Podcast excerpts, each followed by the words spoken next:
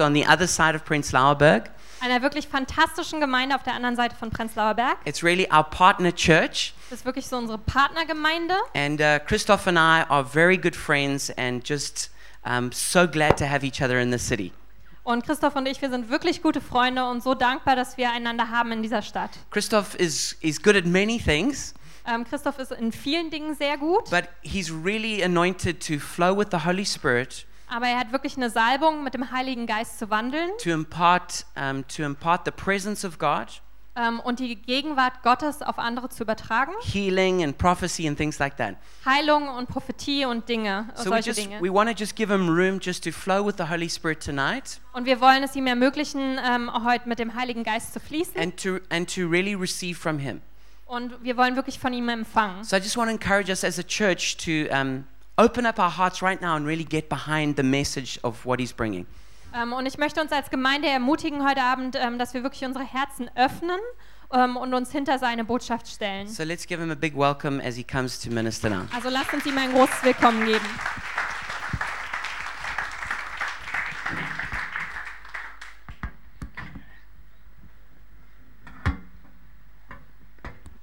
Take that a bit. Achso, ich tue das ein bisschen runter, dass ihr mich auch seht. So groß bin ich nicht. Ähm, ja, schön, dass ich hier sein darf. Gareth, vielen Dank für deine Worte, für deine Einleitung. Ihr hattet ja als Gemeinde, manche von euch waren hier im Seminar die letzten zwei Tage über Evangelisation und wie wir unseren Freunden und Familie, Bekannten auch von Jesus erzählen können. Ähm, Leuchtfeuer. Und Chris, als er mich angeschrieben hat, hat so gesagt, du kannst so in der Richtung weitergehen. Und ich möchte es irgendwie kombinieren. Also zum einen werde ich jetzt einen ersten Teil machen und im zweiten Gottesdienst das erweitern. Also ich werde nicht zweimal das Gleiche machen. Wenn ihr Lust und Zeit habt, könnt ihr gerne noch ähm, bleiben. So macht auch jedes für sich Sinn. Und zum anderen möchte ich wirklich zwei Dinge zusammenbringen. Zum einen, wie können wir effektiv Jesus weitergeben? Wie können wir mit dem Heiligen Geist zusammenarbeiten? Aber wer ist dieser Heilige Geist auch für uns und wie möchte er in unserem Leben wirken und gegenwärtig sein? Amen. Und ich bete einfach kurz und ihr dürft gerne mitmachen. Herr, ich danke dir, dass du ein Gott bist, der uns richtig kennt, der weiß, wer wir sind, der weiß, wo wir stehen, der weiß, was uns bewegt, der weiß, was uns Freude macht, der weiß, was uns herausfordert. Du kennst uns, du kennst diese Stadt, du kennst dieses Land. Und Heiliger Geist, wir danken dir, dass du etwas zu sagen hast, dass du ein Gott bist, der einen Plan hat, der eine Strategie hat. Und ich bete, dass du uns einfach begegnest heute Abend, jetzt, auch im nächsten Gottesdienst, dass du einfach hereinbrichst, kommst mit dem, was du zu geben hast, in deinen ganzen Facetten. Und wir beten, dass wir heute weggehen, wirklich erfüllt und berührt von dir in deinem Namen, Jesus. Amen. Ähm, es gibt eine Geschichte in Apostelgeschichte, ähm, Kapitel 10, die ich sehr mag. Da gibt es den römischen Hauptmann ähm, Cornelius und er war von der sogenannten italienischen Schar, lesen wir in 10, Vers 2, da heißt es, er war fromm und gottesfürchtig mit seinem ganzen Haus und er gab dem Volk, damals den Juden, viele Almosen und betete zu Gott. Also der Mann kannte Gott irgendwie, so dass er gebetet hat ähm, und dass er Geld gegeben hat, Geld gespendet hat dem jüdischen Volk. Aber wir sehen gleich, dass er Gott nicht wirklich kannte. Er hatte so eine Form von Gottesfurcht. Und was mich an der Geschichte total bewegt, ist, dass in Vers 3 plötzlich ein Engel ihm erscheint. Mitten in seinem Alltag ähm, kommt Gott plötzlich gewaltig vorbei. Und wie wir gehört haben, so in den letzten Wochen und Monaten, auch in dieser Stadt und in diesem Land, ähm, auch gerade was Menschen aus anderen Kulturkreisen angeht, macht Gott es auch heute noch. Gott liebt es sehr souverän, Menschen zu besuchen, Menschen heimzusuchen und ihr, in ihr Leben hineinzubrechen. Amen. Und es gibt diese Tage, wo wir so routiniert machen, was wir immer machen. Und wir brauchen das so sehr, dass es diese Tage gibt, wo Gott gewaltig kommt, wo Gott kommt, wo Gott was Neues macht, wo Gott was bricht, wo Gott was heilt, wo Gott was erneuert. Und ich möchte euch das so auch als Ermutigung mitgeben, als wir gerade in der Anbetung standen. Ich glaube, es ist total wert, dass wir Gott sowas immer wieder ausdrücken in unserem Herzen. Gerade wenn wir vielleicht selber in herausfordernden Zeiten sind, dass wir dem Heiligen Geist sagen, dass wir Gott sagen, brich herein, komm, komm, handle, komm, antworte, komm, tu etwas. So, ich möchte euch ermutigen, als ich hier stand, ich hatte diesen Vers im Kopf, wo es heißt, hingezogene Hoffnung macht das Herz krank. Es ist manchmal so wichtig, dass wir sagen, Gott, komm mit was Neuem, antworte, greif ein, tu etwas und Gott reagiert auf unseren Hunger. Gott reagiert darauf, wenn wir ihn suchen. Und wir wissen nicht genau von diesem Cornelius, wie doll er gesucht hat. Wir wissen, er hat gebetet, wir wissen nicht genau für was, aber Gott sieht ihn, Gott hört ihn, obwohl er ihn gar nicht so genau kennt. Und eines Tages erscheint ihm plötzlich ein Engel und der Engel kommt und sagt zu ihm, also er schaut ihn an, ähm, da heißt es in Vers 4, er wurde von Furcht erfüllt und sagt, was ist Herr? Der Engel aber sprach zu ihm, deine Gebete und deine Almosen sind hinaufgestiegen zum Gedächtnis vor Gott. Es begeistert mich total, dass ein Engel kommt und sagt, ey, Gott hat dich gehört. Gott hat dich gesehen. Und das meine ich heute Abend, meine Message, irgendwie ist sie evangelistisch. Ich möchte euch motivieren in dem, was Chris gesagt hat, Leuchtfeuer, dass es weitergeht. Aber umso begeisterter wir von Gott sind, umso automatischer geht es eh weiter. Von was das Herz voll ist, davon läuft der Mund über. Wenn du begeistert bist von Gott, wenn du merkst, Gott ist aktiv in deinem Leben, Gott tut Dinge, Gott ist erlebbar, Gott ist spürbar, dann passiert es automatisch, dass du Jesus weitergibst und nicht aufhören kannst, davon zu reden. Amen. Und ich möchte euch das wirklich sagen, auch für euch ganz konkret als prophetisches Wort, für euch als Gemeinde, aber auch für Einzelne. Haltet fest, ruft zu Gott, wenn ihr in Not seid, wenn ihr eine Berührung bleibt, braucht, lasst nicht locker, sondern sagt, Gott, greif ein in meiner Familie, in meiner Ehe, in meinen Finanzen, in meinem Beruf, wo auch immer, da wo ihr eine Lösung braucht, Gott hört unser Gebet. Dieser Cornelius kannte Gott noch nicht mal richtig. Also wie viel mehr wird er euch, Every Nation Leute, hören, die ihr Gott so gut kennt? Also er wird auf euch reagieren. Dieser Engel sagt zu ihm, Cornelius, Gott hat dich gehört und jetzt sendet zu Petrus, er sagt ihm, wo Petrus ist, was mich auch begeistert. Wir wissen ja, Gott weiß alles. Aber er weiß ganz genau, wo Petrus sich gerade aufhält. Er sagt, ey, Petrus ist in diesem schicken Haus am See. Ähm, geh dort mal hin und lass ihn rufen. Und wir lesen an anderer Stelle, wo Petrus die Geschichte nochmal erzählt. Da sehen wir noch weitere Details. Der Engel sagt zu ihm, dieser Petrus wird Worte zu dir reden, durch die du errettet werden wirst. Was auch total faszinierend ist. In diesem Satz ist die ganze Theologie des Neuen Testamentes drin. Cornelius, der gute Werke tut, nämlich beten und Geld spenden, wird dadurch nicht errettet. Gute Werke und Geld spenden ist nicht falsch, aber rettet keinen Menschen. Zwei Männer werden neben Jesus gekreuzigt, die überhaupt nichts Gutes vorzuweisen haben. Verbrecher, wir wissen nicht genau, was sie getan haben. Sie sind zum Tode verurteilt worden. Und der eine spottet Jesus und sagt, na, wenn du Gott bist, dann komm doch von diesem Kreuz runter. Und der andere sieht Jesus, sieht ihn, wie er da nackt hängt, wie er gefoltert dort ist und sagt, hey, ich weiß nicht warum, aber ich weiß, du bist die Antwort. Und du bist ein König und wenn du in deinem Reich bist, gedenke meiner. Und Jesus sagt zu diesem Verbrecher, heute noch wirst du mit mir im Paradies sein ist der erste Mensch, der direkt eine Zusage bekommt. Ey, heute noch wirst du im Paradies sein, du wirst errettet werden. Dieser Verbrecher hat überhaupt nichts vorzuweisen und das ist das Evangelium, dass Gott Menschen rettet, die zu ihm rufen. Nicht aufgrund guter Werke, nicht aufgrund von Dingen, die sie richtig getan haben, sondern aufgrund der Tatsache, dass sie Gott um Gnade bitten. Sie sagen, Gott, greif in mein Leben ein, Gott, vergib meine Schuld, Gott, mach mein Leben neu. Und wenn Gott es hört, dann liebt es Gott zu reagieren. Amen.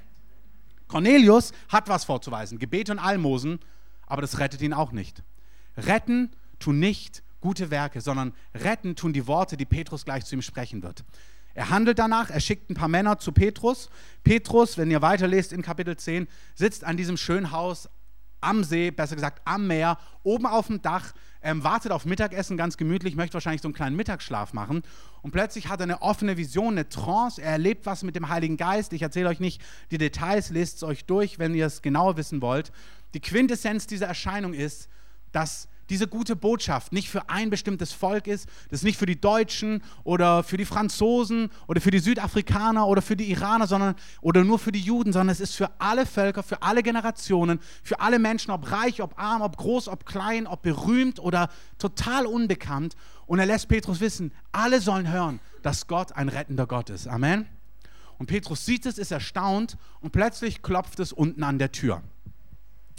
Und als es klopft, da heißt es in Vers, jetzt hat der Wind es umgeblättert, da heißt es in Vers 19, Kapitel 10, Vers 19, während Petrus über die Erscheinung nachsann, sprach der Heilige Geist zu ihm, siehe, drei Männer suchen dich.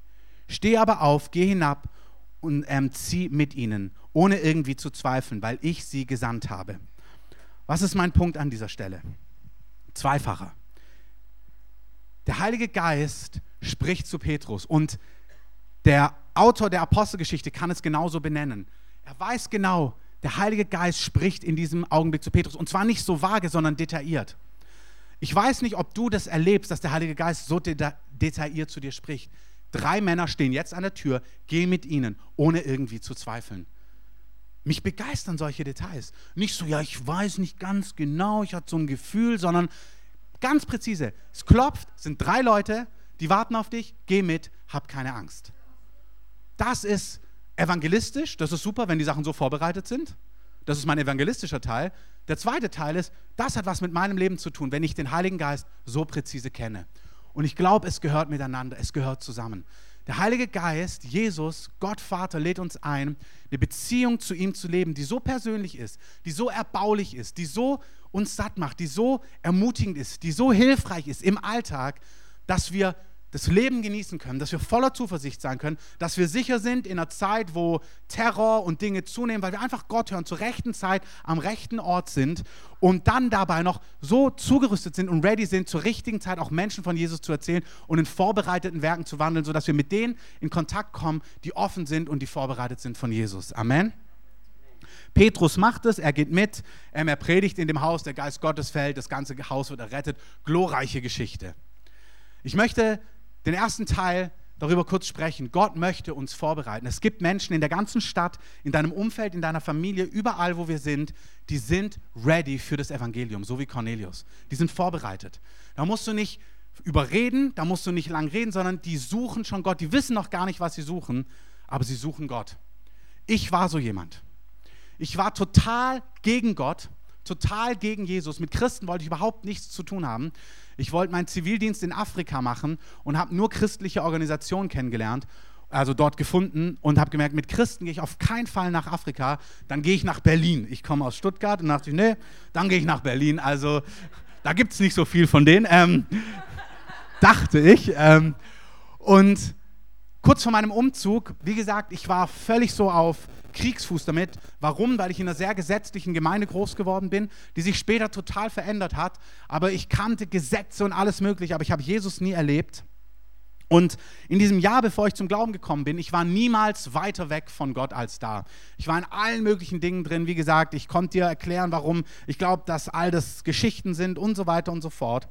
Und so die Kurzversion ist, meine Eltern haben definitiv viel gebetet und ich habe in den Monaten vor meiner Bekehrung, bevor ich Jesus erlebt habe, zwei Leute kennengelernt in meiner Schule und auf einer, auf einer Arbeitsstelle, die Christen waren, denen ich auch nur erzählt habe, dass ich damit nichts zu tun haben möchte. Aber die haben auch angefangen für mich zu beten, richtig zu beten. Ihr habt das gehört bei diesem Leuchtfeuerseminar. Der erste Punkt ist beten. Ihr habt eine Liste, wo ihr für Leute betet, dass sie Jesus kennenlernen. Gebet macht den Unterschied. Und sie haben gebetet für mich und es war Dienstagabend. Ich habe mit einem Freund gelernt, der auch mit Gott gar nichts zu tun hatte. Und er hat mir ein Zitat von C.S. Lewis vorgelesen. Ist ein Autor, der hat die Chroniken von Narnia geschrieben. Und es war eine Parabel. Und die Quintessenz dieser Parabel, obwohl er auch nicht gläubig war, war, du kannst nicht an Gott glauben, außer er offenbart sich dir. Und er liest mir das an dem Dienstagabend vor. Und es war wie eine Antwort auf eine Frage, ich gehe mal hier ein bisschen nach hinten, dann seht ihr mich auch, ähm, wie eine Antwort auf eine Frage, die niemand gestellt hatte so. Und ich bin nach Hause gefahren und lag in meinem Bett und habe gedacht, also ich glaube das nicht, das ist Mist, diese Jesus-Sachen, das mit dem Kreuz und dieses. Und woher, woher weiß man nicht, dass es alles eins ist? Wer ist überhaupt richtig? Ich habe auch so buddhistische Sachen gemacht und dieses und jenes, habe im Koran gelesen, habe mich gefragt, woher weiß man überhaupt, was die Wahrheit ist? Und lag in meinem Bett und habe gesagt, Gott, ich glaube nicht an dich, ich glaube, das ist alles Quatsch. Aber wenn es stimmt, wenn es stimmt, dann zeig mir das. Und dann ist nichts passiert. Überhaupt gar nichts.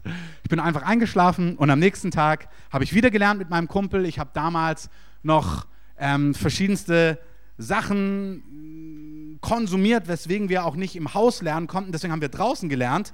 Und auf dem Weg, wo wir rausgefahren sind, ist ein Mädchen an uns vorbeigelaufen, die bei uns in der Stufe war, neun Jahre lang. Die kannte ich nicht wirklich, wir haben uns aber gesehen, haben uns gegrüßt. Wir haben ja gesagt, dass wir da draußen lernen. Sie kam später dorthin fragt mich, was ich nach dem Abi mache. Ich sage, ich werde nach Berlin gehen, erkläre ja auch warum. Und sie sagt dann, ähm, also ich bin Christ und erzählt mir irgendwas und sagt, ach, ich glaube, du kennst es gar nicht, komm doch mal mit in den Gottesdienst am Sonntag. Also erzählt mir von ihrer Gemeinde. Und glaub mir, ich war super links zum damaligen Zeitpunkt, habe verschiedene Sachen organisiert. Im Natürlichen, also sie war nicht der Grund, warum ich hingegangen bin. Sie war nett und, aber das hat mich überhaupt, es war nicht, sie war nicht der Grund, warum ich hingegangen bin. Ich weiß nicht, warum ich hingegangen bin, aber ich habe mich einladen lassen und gesagt, ach, ich komme mal vorbei. Und am Sonntag früh bin ich sogar aufgewacht, das war auch ein Wunder, ähm, war rechtzeitig fertig, bin ins Auto gestiegen, bin dorthin gefahren, habe ihr auf der Fahrt erzählt, ich will damit nichts zu tun haben, lande in diesem Gottesdienst. Das ist die größte Gemeinde in Deutschland, da sind ein paar tausend Leute damals gewesen.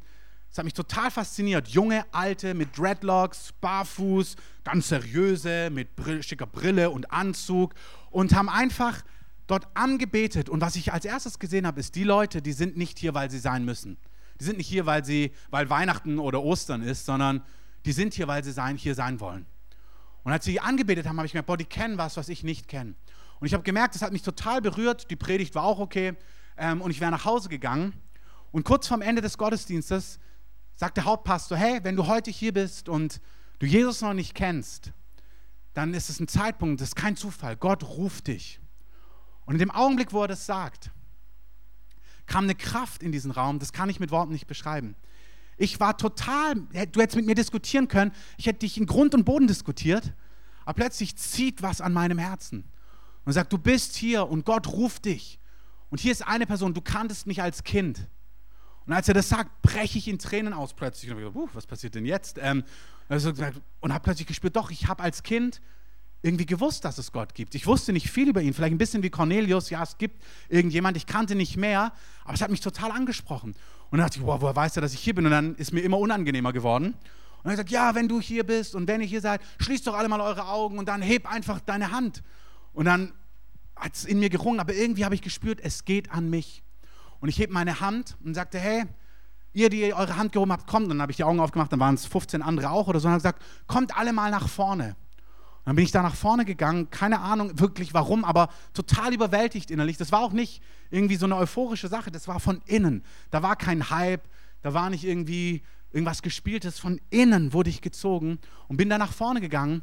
Und dann beten wir dieses, vielleicht kennt ihr das, wenn du sowas noch nie gehört hast. Es gibt so wie so ein Gebet, wo man das in Worte fasst was man glaubt, was Jesus getan hat. Und das habe ich ja zu dem Zeitpunkt noch gar nicht geglaubt. Aber da habe ich ausgesprochen, Jesus, ich glaube, dass du für meine Schuld am Kreuz gestorben bist. Und als ich das gesagt habe, bin ich in Tränen ausgebrochen und wusste, das stimmt. Du bist für meine Schuld. Ich war so links, ich war so selbstgerecht, ich dachte, ich bin Teil der Lösung und nicht Teil des Problems. Wirklich, ich dachte, ich kaufe fairen Kaffee, ich mache Demonstrationen gegen Amerika, ähm, ich bin Teil des Problems und nicht, äh, Teil der Lösung und nicht des Problems. Ähm, ich war total längst und dann plötzlich habe ich meine ganze Selbstgerechtigkeit gesehen. Mich hat keiner zugetextet mit irgendetwas, sondern der Geist Gottes hat mich überführt von meiner Schuld. Ich wusste, ich bin verloren. Und sagte, und Jesus, ich danke dass du für mich gestorben bist. Und als ich es gesagt habe, wusste ich, dass es stimmt. Im Römer 10 heißt es, wer in seinem Herzen glaubt und mit seinem Mund bekennt, der wird errettet werden. Und damals, das ist etwas, was diesem Mann am Kreuz passiert ist. Der hat nicht in seinem Kopf sich durchdacht, ah ja, dieser nackte Mann, der hier gefoltert ist, den alle auslachen, der ist irgendwie der Retter, ist logisch, sondern der wusste in seinem Herzen, das ist die Wahrheit. Das ist Salbung.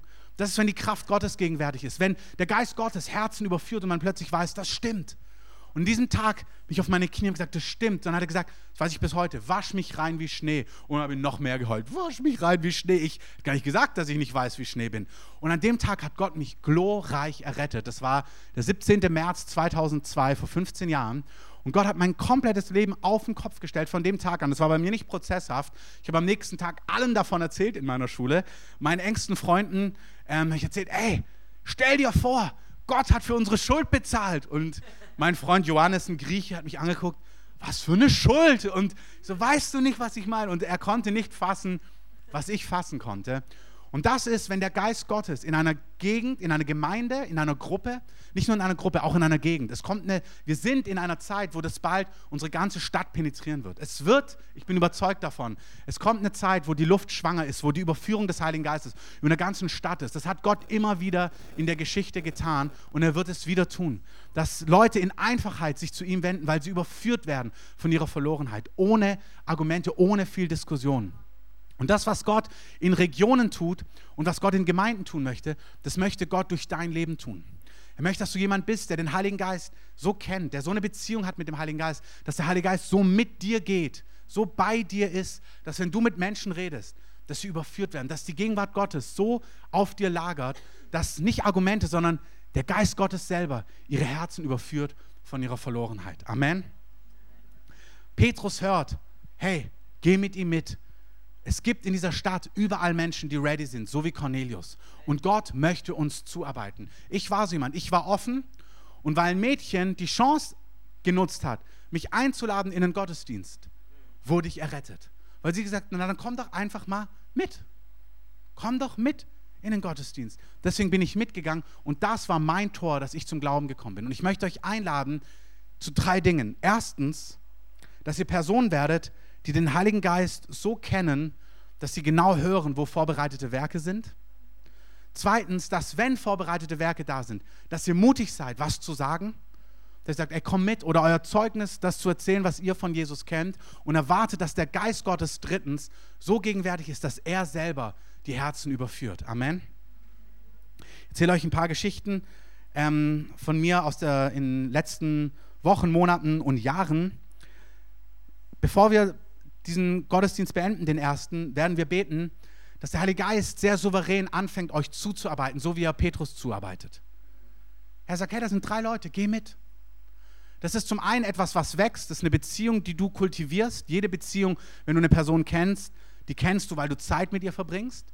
Hey, wenn du den Heiligen Geist kennen möchtest, wenn du seine Stimme kennen möchtest, darfst du jemand sein, der Zeit mit ihm verbringt, der ihn sucht, der sagt, ich möchte dich präziser und deutlicher hören. Es gibt Arten, wie der Heilige Geist spricht. Das ist etwas, was wir einüben können. Einüben klingt zu technisch. Das ist etwas, was wir kennenlernen können, wenn wir mit der Person des Heiligen Geistes Zeit haben. Und dann gibt es aber das Souveräne, was einfach über uns kommt, wo der Geist Gottes eine Gnade schenkt, die wir uns nicht verdienen können. Der Geist Gottes nach Galater 3, Vers 5 wirkt Wunder unter uns, nicht aufgrund von Gesetzeswerken, sondern aufgrund von Glauben. Es ist geschenkt. Ich habe eine Gruppe letztens gesegnet dass der Heilige Geist sie so heimsucht. Und in der Nacht drauf hatte eine Frau einen Traum und sie hat einen Mann gesehen in dem Traum. Sie wusste, das ist auf einem Festival, wo sie einen Einsatz hatten, kurz danach auf dem Gothic Festival in Leipzig, was immer an Pfingsten ist. Sie hat auf diesem Festival, Mann, also im Traum, einen Mann gesehen und sie wusste, die Mutter dieses Mannes ist vor zwei Wochen gestorben und der Mann kommt nicht über diesen Schmerz hinweg. Es hat ihm wie das Herz kaputt gemacht. Und sie träumt das, sie wacht auf, sie geht ein paar Tage später auf das Gothic Festival und sie sieht am zweiten oder dritten Tag exakt den Mann vor sich, den sie im Traum gesehen hat. Und sie versucht ein Gespräch mit ihm anzufangen über Jesus und er ist total überhaupt nicht interessiert und wiegelt es ab und dann dreht er sich weg, läuft weg und sagt sie, hey, warte mal, deine Mutter ist vor zwei Wochen gestorben. Und der Mann dreht sich um und sagt, woher weißt du das? Und dann fängt sie ihm an, das zu erzählen und er bricht in Tränen aus. Und die fangen an, darüber zu reden. Das sind vorbereitete Werke. Der Heilige Geist möchte auf eine Art und Weise mit uns zusammenarbeiten, dass Menschen, die hungrig sind, die verzweifelt sind, Hoffnung, Antwort und ewiges Leben bekommen. Amen. Aber das ist nicht nur evangelistisch, das meine ich. Hey, das brauchen wir für unsere Gemeinden. Wir brauchen eine Salbung, eine Kraft Gottes, dass Menschen in unserer Mitte, die leiden, wo gute Worte nicht weiterhelfen, dass das Wort des Herrn kommt und ihre Herzen öffnet, ihre Herzen knackt, ihre Herzen schmilzt und ihnen eine Chance gibt, Hoffnung und neue Zuversicht zu bekommen. Ich habe heute Morgen erzählt, es gibt einen Mann, der heißt Sean Bolz. Wenn ihr den nicht kennt, googelt den mal. Sean Bolz, ähm, einer von euch Englischsprachigen kann euch sagen, wie man das schreibt. Ähm, dieser Mann hat über Jahre trainiert, wie er die Stimme des Heiligen Geistes präzise hört. Es gab im Alten Testament schon Prophetenschulen. Das heißt, wir müssen lernen, wie spricht der Heilige Geist. Ich gebe euch ein paar Beispiele. Im Kontext Heilung habe ich auch hier schon oft erzählt, wenn ich spüre, der Heilige Geist möchte etwas heilen und im zweiten Gottesdienst werden wir auch in die Richtung was machen, ähm, dann spüre ich zum Beispiel, dass einzelne Körperteile von mir heiß werden. Also wenn zum Beispiel der Heilige Geist, also Jesus, einen rechten Ellenbogen heilen möchte, dann rede ich und während ich rede, spüre ich, dass mein rechter Ellenbogen heiß wird. Dann weiß ich, der Heilige Geist möchte jetzt eine Person heilen am rechten Ellenbogen. Nicht am linken, nicht am großen C, sondern am rechten Ellenbogen. Ähm, das passiert im Kontext Heilung. Der Heilige Geist, zum Beispiel zu diesem Mann, hat angefangen, ihn zu trainieren, wie er Namen von Personen hören kann. Jetzt könnt ihr sagen, es könnte ja sein, dass Gott einfach den Namen spricht, so dass du ihn einfach hörst. Das passiert auch. Aber bei ihm hat er erlebt, dass er, wenn er Leute anguckt, plötzlich Lieder im Kopf hat, wo Namen drin vorkommt. Und wenn er zum Beispiel die Person anguckt und dann, was weiß ich, Breakfast at Tiffany's oder so, und dann hört er Breakfast at Tiffany's, dann weiß er, oh, du musst Tiffany sein. Und so hat er Worte der Kenntnis bekommen für Namen, für Personen. Und es ging dann weiter zu Geburtstagen, zu Berufen und so weiter und so fort, dass er, wenn er mit Leuten ins Gespräch kam, ihr Herz richtig öffnen konnte.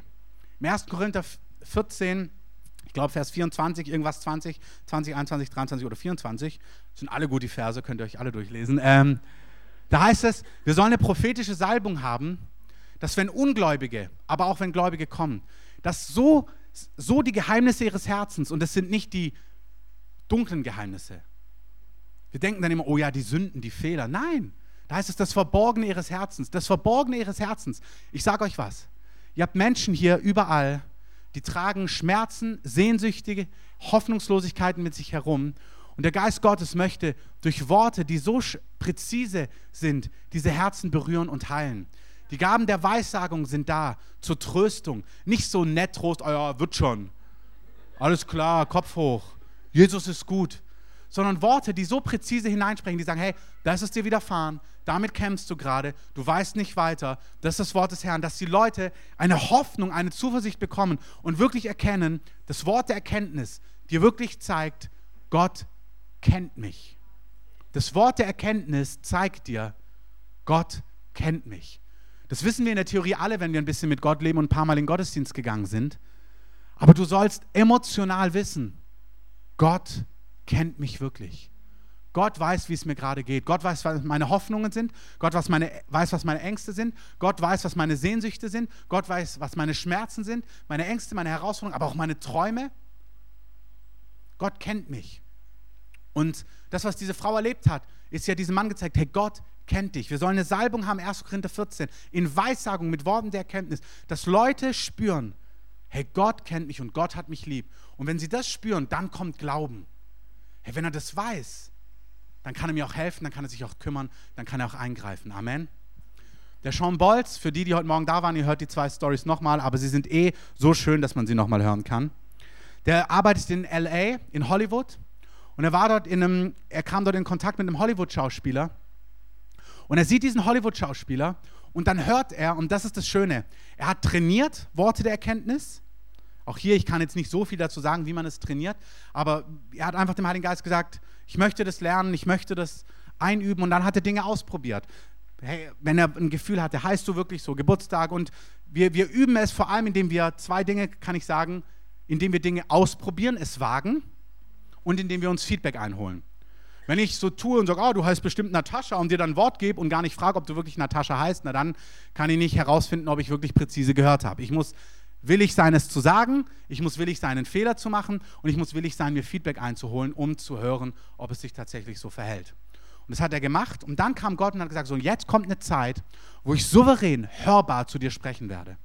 Und das erste Wort war, dass er in einem, als er das gehört hat, dass er in einen Café kommt, das mit dem Hollywood-Schauspieler erzähle ich euch gleich, und er steht in dem Café und hört hörbar, so wie du mich hörst.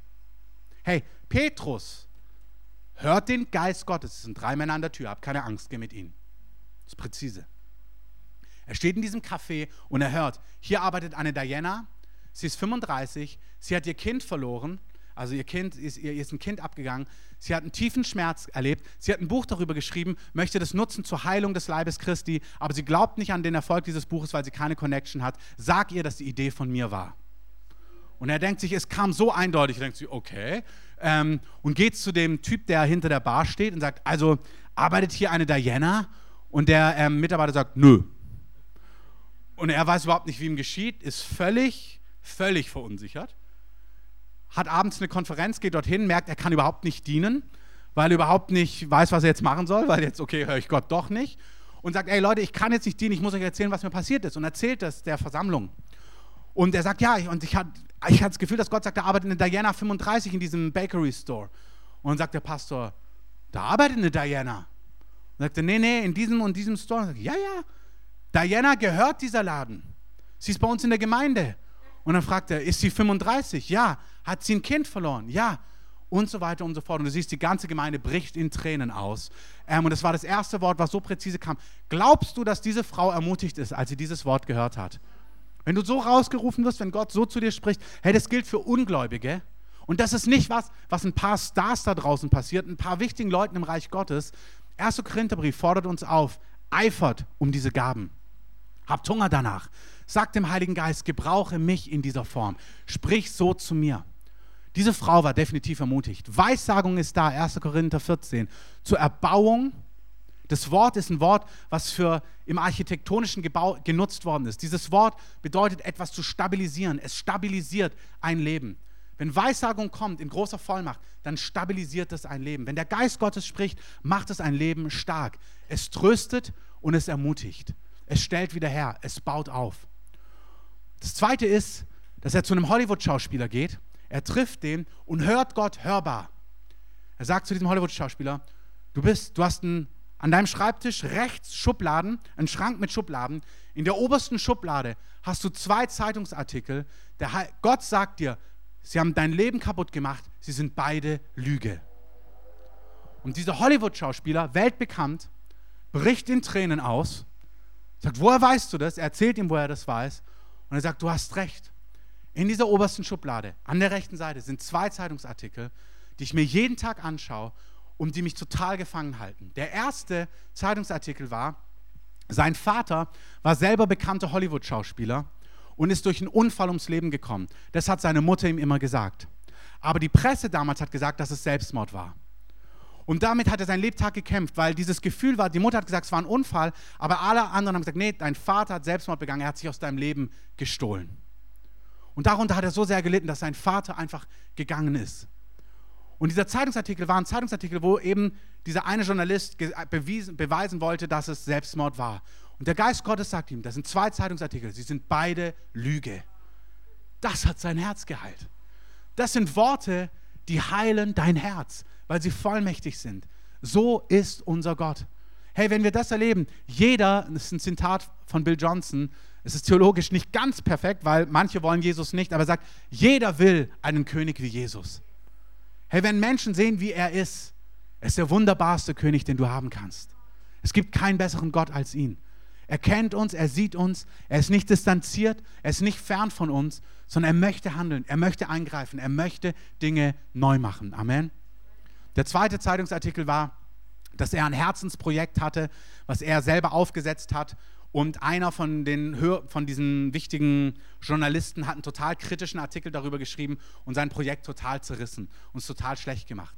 Und das hat ihn total kaputt gemacht, dass sein Herzensprojekt so quasi durch den Kakao gezogen wurde und so schlecht gemacht worden ist. So. Und der Heilige Geist sagt ihm, es ist Lüge. Ich, Gott der Allmächtige, sehe das nicht so. Das ist doch eine gute Botschaft. Wenn Gott sagt, ich mag deinen Film, ähm, das ist doch eine gute Sache. Wenn Gott sagt, ich sehe, was du gemacht hast und ich mag das.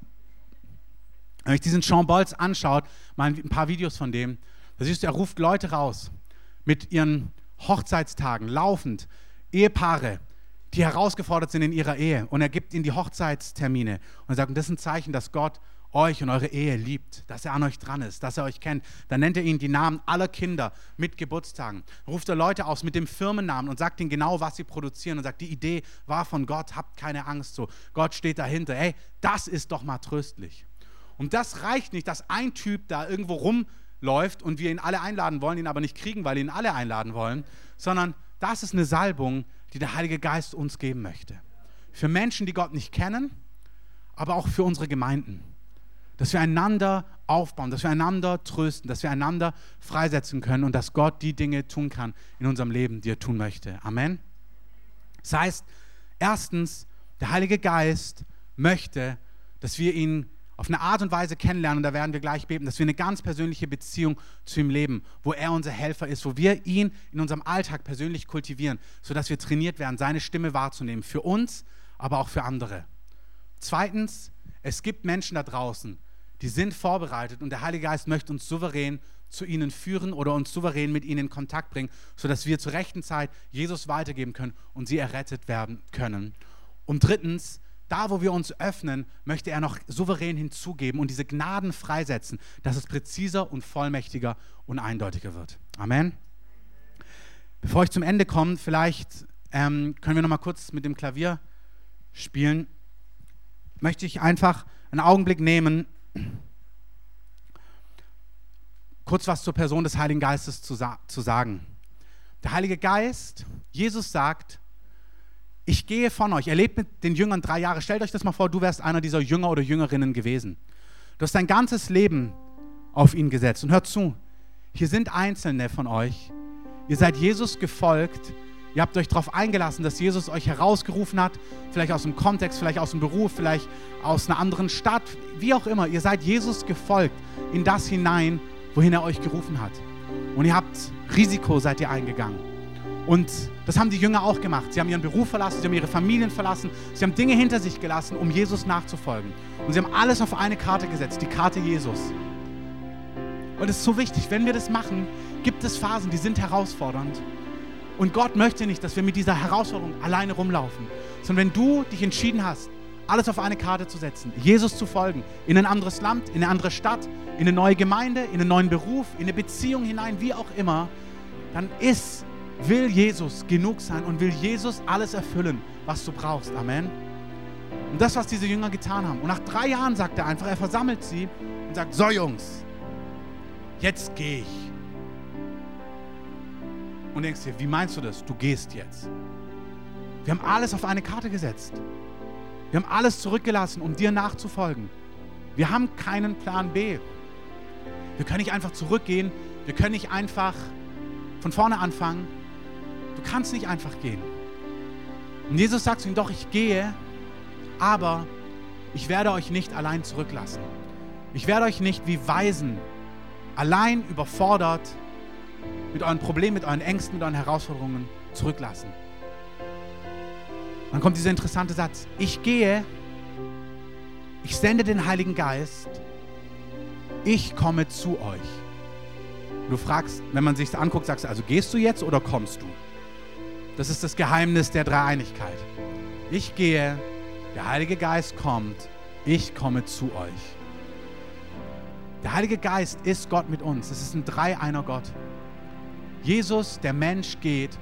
Der Heilige Geist, Gott, der in seinem Wesen, da heißt es, er ist der andere Gleiche. Das Wort im Griechischen, der Beistand, da heißt es, er ist der andere genau Gleiche. Er ist eins zu eins, wie Jesus zu seinen Jüngern war. Freundschaftlich, voller Weisheit, voller Rat, voller Einsicht.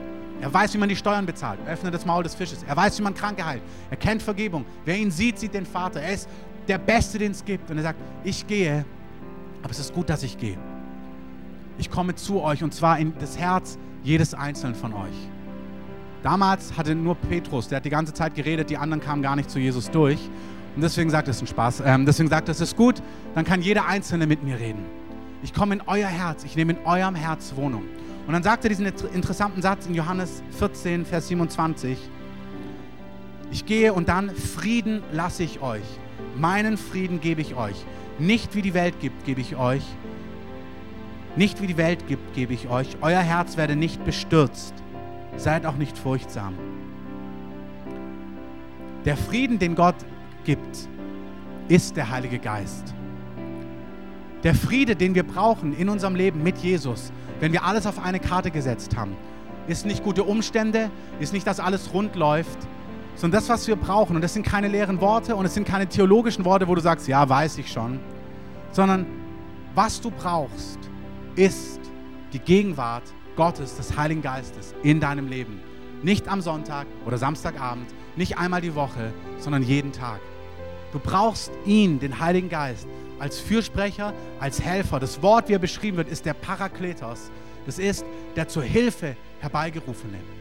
Das ist der Tröster, der Helfer, der Beistand, der, der closer than a brother, wirklich. More faithful than a mother. Viel enger als eine Mutter, viel herzlicher als der beste Freund, als der beste Vater, den du dir vorstellen kannst. Das ist, wer der Heilige Geist für dich sein möchte. Nicht eine theoretische Kraft, sondern jemand, der wirklich da ist, den du wirklich kennst, mit dem wir die Welt auf den Kopf stellen können, evangelistisch, weil wir seine Stimme kennen.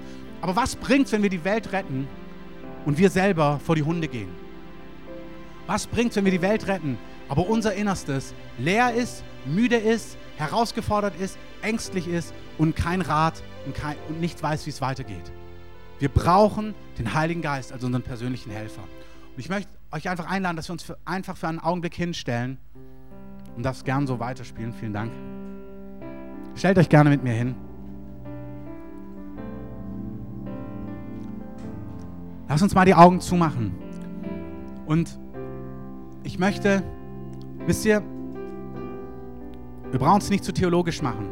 Aber der Heilige Geist ist nicht Jesus. Der Heilige Geist ist der Heilige Geist. Und auf Erden gegenwärtig mit uns ist nicht Jesus, sondern der Heilige Geist. Er hat gesagt, der Heilige Geist wird euch erinnern. Der Heilige Geist wird euch alles lehren, was ich euch gesagt habe. Ich gehe, der Heilige Geist kommt zu uns. Du kannst total sagen, oh Jesus, und mit Jesus sprechen, das ist in Ordnung. Aber der, der hier ist, der, der hier bei dir wohnt, der, der in dir Wohnung genommen hat, das ist der Heilige Geist. Und wenn du einen engen Freund hast, der Stefan heißt und ihn immer Peter nennst, dann ist irgendwann mal dran, der sagt, ich heiße Stefan, nicht Peter. Und der, der in dir wohnt, ist der Heilige Geist und nicht Jesus. Wir verstehen es manchmal andersrum besser. Du würdest auch nicht sagen, oh Vater, danke, dass du für mich am Kreuz gestorben bist. Der Vater ist nicht für dich am Kreuz gestorben, sondern Jesus. Und der, der dich an alles erinnert, der, der dein Tröster ist, der, der dein Beistand ist, ist der Heilige Geist. Es ist nicht Jesus in diesem Kontext. Jesus ist auf dem Thron zu Rechten des Vaters. Wer hier bei dir ist, ist der Heilige Geist. Und Petrus lässt uns wissen in der Apostelgeschichte, da heißt nicht, und Gott hat gesprochen, nicht Jesus hat gesprochen, der Heilige Geist hat zu ihm gesprochen. Und er unterscheidet es an einer anderen Stelle, da heißt es, und Jesus stand an seinem Bett nachts. Das war Jesus, nicht der Heilige Geist. Und ich glaube, manche von euch, ihr werdet eine größere Intimität und Innigkeit erleben in den nächsten Wochen mit Gott. Einfach weil ihr diesen Fokus macht. Verherrlicht Jesus für das, was er am Kreuz getan hat. Und streckt euch aus nach der Liebe des Vaters. Aber fangt mal an, 2. Korinther 13, Vers 13, Gemeinschaft mit dem Heiligen Geist zu haben. Ein Heiliger Geist, danke, dass du hier bist. Und ich mache euch das für einen Augenblick vor und schließt mal eure Augen und betet mal das, was ich sage, einfach in euren Herzen mit. Und ihr werdet sehen, wie ihr spüren werdet, dass die Gegenwart Gottes sich anfängt zu lagern. Und zwar mit Frieden und mit Hoffnung und mit Zuversicht. Heiliger Geist, ich danke dir, dass du da bist. Danke, Jesus, dass du gesagt hast, dass es gut ist, dass du gehst, damit der Heilige Geist zu uns kommen kann. Danke, dass der Heilige Geist die Verheißung des Vaters war, die du ausgegossen hast über uns, damit wir nicht allein sind. Und das sag jetzt mal zu dieser, zu ihm, zum Heiligen Geist. Heiliger Geist, ich danke dir, dass ich nicht alleine in dieser Welt, in dieser Stadt, in dieser Situation bin. Danke, Heiliger Geist, dass du bei mir bist, auf meiner Arbeit gerade, in meiner Familie, in meiner Einsamkeit, in meiner Not, in meinen Herausforderungen, in meinen Fragen. Danke, Heiliger Geist, dass du mir hilfst. Danke, dass du zu mir sprichst. Danke, dass du der bist, der zur Hilfe herbeigerufen wurde. Danke, dass du Rat hast. Danke, dass du, Heiliger Geist, die Quelle der Weisheit bist. Du hast richtig Ahnung von Gebäuden, von neuen Räumen, von Steuern, von Finanzen, von Kindern, von Partnerschaft von Jüngerschaft, von Gemeindebaustrategien. Du weißt alles. Du weißt, wo mein Job ist. Aber der Heilige Geist weiß auch, der kennt die Knoten in deinem Herzen, die du gar nicht entknoten kannst. Und ich glaube, Einzelne legt ihm das hin, sag einfach, Heiliger Geist, hier ist mein verknotetes Herz, hier ist meine Pein, hier ist mein Schmerz. Hier ist meine Not, hier ist meine Hoffnungslosigkeit. Ich lege sie dir hin. Sei du mein Helfer. David sagt in den Psalmen, ich blicke auf den Herrn, der meine Füße aus dem Netz löst. David sagt, ich gucke nicht auf das Netz und auf die Knoten und wie komme ich da raus, sondern ich blicke auf den Herrn, denn er wird meine Füße aus dem Netz lösen. Wenn du nicht weiter weißt, wenn du hoffnungslos bist, sag es ihm doch, Herr, ich schaue auf dich, Heiliger Geist, du bist mein Helfer.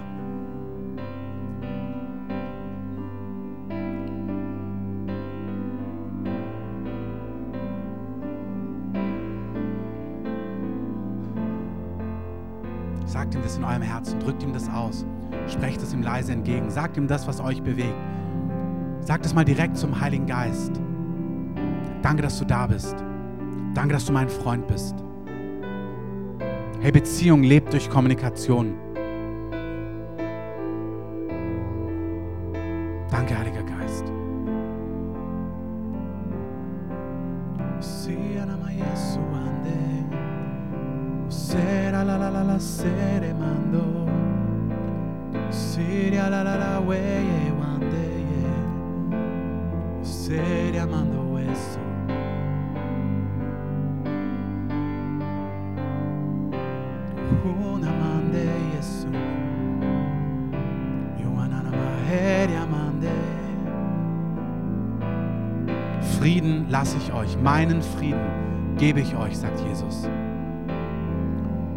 Ist die Gegenwart und der Zuspruch und die Nähe des Heiligen Geistes. Heiliger Geist, ich danke dir, dass wir nicht allein durchs Leben gehen, sondern dass du da bist. Und dass wir aus dieser Beziehung heraus Leben gestalten, erstarken im Inneren. Danke, dass du Freude und Zuversicht in unser Herzen bringst. Und dass wir durch dich Frucht bringen. Aber das ist sekundär. Hey, was bringt es, wenn wir die Welt erretten, unsere Seele verlieren würden? Danke, Heiliger Geist, dass du zuerst an uns interessiert bist, dass du unser Leben erfüllst, befreist, erneuerst und dass wir aus dieser Fülle heraus Leben dann effektiv weitergeben. Danke, dass es stimmt. Danke, dass du da bist. Ich möchte es abschließen mit dem Gedanken, lasst eure Augen gerne für einen Augenblick geschlossen. Ich erkläre es nicht in der ganzen Bandbreite. Aber es gibt ein Sprachengebet, es gibt zwei Arten von Sprachengebet. Es gibt ein Sprachengebet, was für die anderen ist, was ausgelegt werden muss, wenn ich in Sprachen bete, was ausgelegt werden muss, weil die Versammlung dadurch aufgebaut wird. Das hat nicht jeder. Aber dann gibt es ein Sprachengebet, was für uns persönlich ist. Und der Korintherbrief sagt uns, dass wenn mein Geist, wenn ich in Sprachen bete, so erbaue ich mich selbst. Und der Judasbrief sagt, wenn ich in Sprachen bete, dann wächst mein Glauben. Der Römerbrief sagt, wenn ich in Sprachen bete, dann nimmt der, mein Geist die innersten Dinge von mir, die ich manchmal gar nicht selber in Worte fassen kann, und bringt sie direkt vor den Thron Gottes in unaussprechlichen Seufzern. Dass ich die Dinge meines Innersten vor Gott bringe, sodass Gott auf Gebet wieder reagieren kann und Dinge in mir tun kann. Der Epheserbrief sagt, wenn wir in Sprachen beten, in geistlichen Liedern oder Worten beten oder singen, dann werden wir voll des Geistes, voll seiner Weisheit, voll seiner Klarheit. Und Gott möchte das allen schenken, die das nicht haben. Und wenn du dieses Sprachengebet noch nie empfangen hast, dann ist einfach jetzt ein Augenblick, wo du das empfangen kannst. Was ich mache, ich werde kurz beten, dass Jesus den Heiligen Geist ausgießt über dir. Und dann werden wir einen ganz kurzen Augenblick nehmen, wo wir alle anfangen, in Sprachen zu beten oder zu singen. Und wenn du das noch nie, noch nie gemacht hast, kannst du einfach deinen Mund öffnen und einfach mit einsteigen. Bei manchen kommt es einfach rausgeflossen, du wirst spüren, das kommt einfach raus. Bei anderen, ihr fangt einfach damit an. Bei mir, ich habe gar nichts gespürt.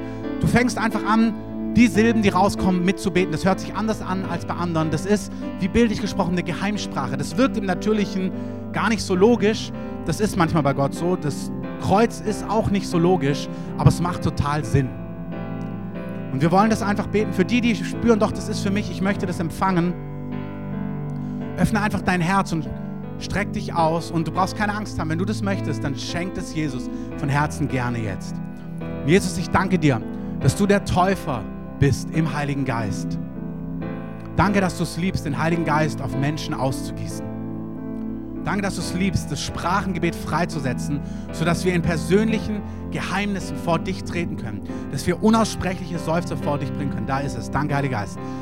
Danke, dass du dich lagerst. Heiliger Geist füllt, Jesus füllt Einzelne jetzt mit dem Heiligen Geist. Danke, Herr, dass du es ausgießt, dass du es freisetzt, dass du es erneuerst. Danke, dass du das Joch zerbrichst über Einzelnen.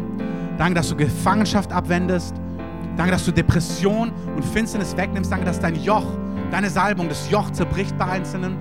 Danke, dass du Hoffnung ausgießt, neue Hoffnung über diesem Raum. Danke, dass du Zuversicht gibst, neue Klarheit, ein neues brennendes Feuer für Errettung, für Evangelisation. Danke, Jesus, dass du Berufungen ausgießt. Danke, dass du Kraft ausgießt. Danke für das, was du tust, Heiliger Geist. Danke, Jesus, dass du im Geist Gottes taufst jetzt. Danke, dass du Feuer hineingehst. Manche ihr spürt jetzt Hitze, manche ihr spürt Feuer, manche ihr spürt Kälte, manche ihr spürt Frieden. Danke, Heiliger Geist. Mehr, mehr davon. Danke, Jesus. Danke, dass du das ausgibst im ganzen Raum. Mehr davon, mehr, mehr, mehr. Füll sie mit Frieden, füll sie mit deiner Gegenwart. Füll sie mit deiner Gegenwart. Füll sie mit deiner Gegenwart. Wir fangen einfach an, in Sprachen zu beten. Wenn du es noch nie getan hast, fang einfach an mitzubeten.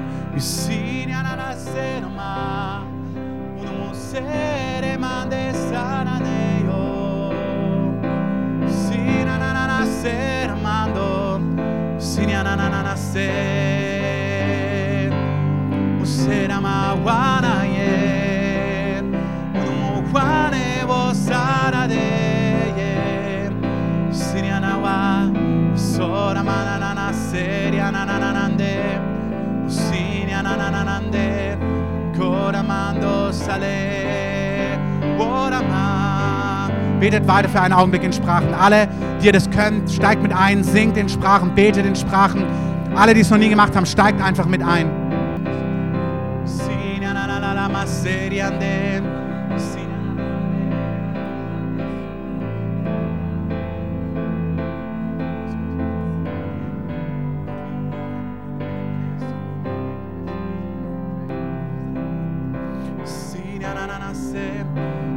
Betet einfach für einen Augenblick in Sprachen. Danke, Heiliger Geist, dass du Herzen füllst und mit Frieden ausstattest. Und wir werden an dieser Stelle diesen ersten Gottesdienst beenden. Das Essen wird jetzt ausgegeben werden. Ihr könnt gerne was essen gehen.